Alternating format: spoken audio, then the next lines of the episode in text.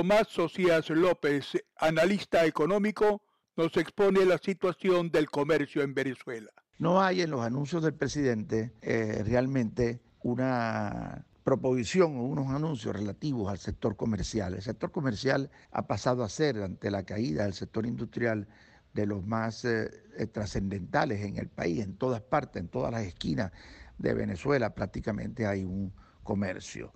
El comercio necesita de las seguridades de precios, no puede haber regulaciones ni precios concertados en esta etapa de inflación y con las fluctuaciones de la moneda. También el comercio necesita libertad para respirar cuando los precios de los productos se modifican es porque conllevan una modificación del costo que es el dólar. Y el dólar, por supuesto, conlleva costos en los sueldos, en el transporte, el mismo aumento de la gasolina realizado recientemente. Así que es necesaria una política comercial fuerte, definida, en, marcos legales también, eh, eliminando la permisología fuertemente y dando un respiro a los sectores que realmente están en estos momentos soportando la pandemia ante la caída del sector industrial y del sector agrícola. Socias López hace un llamado a las autoridades para introducir correctivos al proceso comercial del país.